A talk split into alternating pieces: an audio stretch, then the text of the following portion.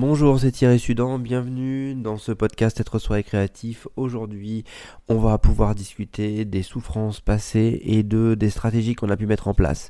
Euh, j'aimerais vraiment euh, aborder une stratégie euh, particulièrement, c'est notre réaction à la domination.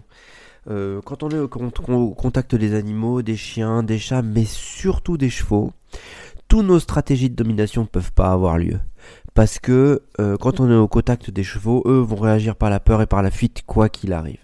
Donc aujourd'hui on va parler de ça, on va parler de nos stratégies de domination essentiellement, mais aussi qu'est-ce que c'est qu'être soi, qu'est-ce que c'est que se sentir vulnérable, qu'est-ce que c'est que l'exposer, et qu'est-ce que c'est qu'échanger avec l'autre dans sa vulnérabilité?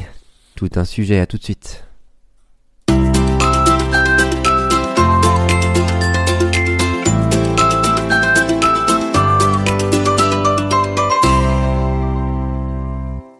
Donc notre réaction à la domination, quand on essaye de se faire, quand il y a quelqu'un qui essaye de dominer en face, ok il essaye de prendre pouvoir, ok il essaye peut-être de forcer un vouloir sur l'autre, soit il a des fortes stratégies et donc il vous inclut dans son autorité pour essayer de vous sécuriser, et derrière il vous impose sa domination, vous l'avez pas vu, soit euh, il essaye de euh, vous dominer et là, euh, ben, si vous avez pas assez construit, de, pas forcément de résistance, mais au moins de quoi laisser passer la domination pour voir que c'est qu'une stratégie qu'il a en face et que vous êtes, vous, sur votre autorité quoi qu'il arrive, et que lui n'ose pas aller chercher sa vulnérabilité, que c'est plus simple d'aller euh, écraser l'autre que de que de dire bah là je m'en sors pas, ça va pas et ça me fait mal.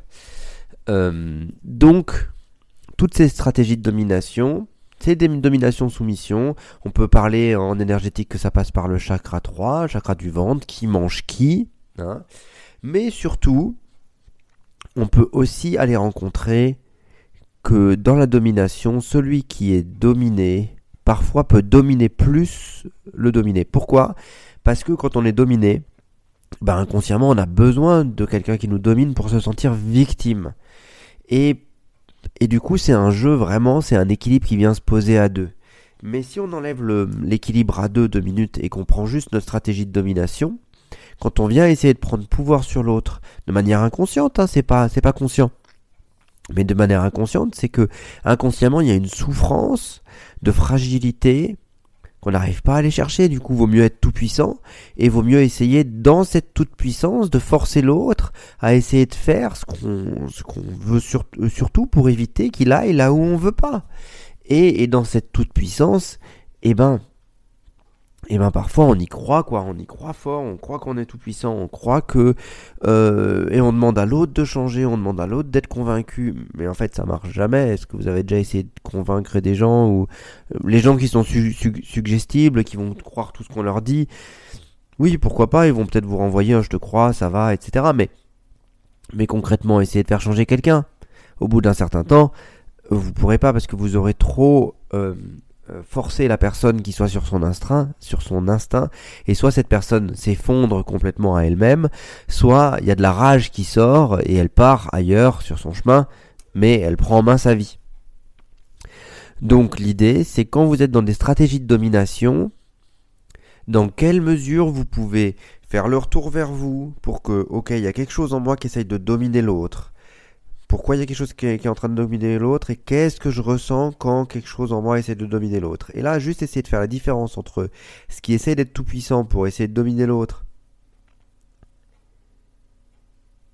et ce qui se sent vulnérable et qui aurait vachement besoin d'aide, mais qui est, qui est un non-dit sans fin et qu'il faut surtout pas dire. Il y a peut-être un besoin affectif, il y a peut-être un, voilà, il y a peut-être des déceptions qui n'ont pas été vécues, il y a de l'émotion. Et quand on est sur de l'émotion, on est bien. quand on est sur de la domination sur l'autre, on est sur l'autre. Par contre, qu'est-ce que je ressens en lien avec moi? Si vous avez du mal à séparer les deux, à séparer euh, ce qui essaie de dominer de ce qui est dans l'émotion. Parfois, euh, on est coupé de ses émotions et on n'y arrive pas. On a l'impression que euh, on essaye de se mettre en mouvement pour, mais comme on est coupé de ses émotions à cet endroit-là, c'est inatteignable pour nous à un certain niveau. Il y a une manière de reconstruire tout ça, de se connecter à ses émotions. Euh, c'est peut-être déjà de se faire accompagner. Euh, vous avez toujours les appels stratégiques si vous souhaitez que je vous accompagne en allant sur mon site. Mais j'aimerais aussi vous dire, et ce que je prône tout le temps dans les podcasts depuis le début, c'est utiliser le dessin et l'écriture. Pourquoi? Parce que vous pouvez vous reconstruire en utilisant le dessin et l'écriture, reconstruire votre confiance en vous, reconstruire votre estime de vous-même, reconstruire que les choses que vous créez soient jolies, soient chouettes et soient puissent être c'est votre valeur quoi que vous êtes en train de reconstruire. Et donc quand vous êtes dans ce mouvement de reconstruction où vous essayez de chercher des, éléments vulnérables chez vous, eh ben tenter, même si c'est faire des carrés, même si c'est faire des gribouillis, ok, je cherche à le poser sur la feuille, à quoi il ressemblerait mon élément vulnérable? Je prends mon stylo, mon crayon, ce qui est à dispo, et je dessine, je griffonne, et je regarde ce qui se pose. Et qu'est-ce que je ressens quand je regarde ce qui est sur la feuille? Ça a peut-être aucune forme, ok? La technique du dessin n'a rien à voir ici. Après, on peut parler technique de dessin, mais ça sera un autre sujet dans un autre podcast ou sur un autre échange. Mais là, l'idée, elle est vraiment de se mettre et de laisser cette énergie sortir de vous pour la poser sur la table pour que vous puissiez avoir une distance et que vous puissiez vous désidentifier de ce qui est émotionnellement dans une émotion qui est inqualifiable peut-être, mais qui est surtout anesthésiée, et qui utilise la domination derrière pour jouer avec l'autre, pour éviter de sentir cette douleur, quoi.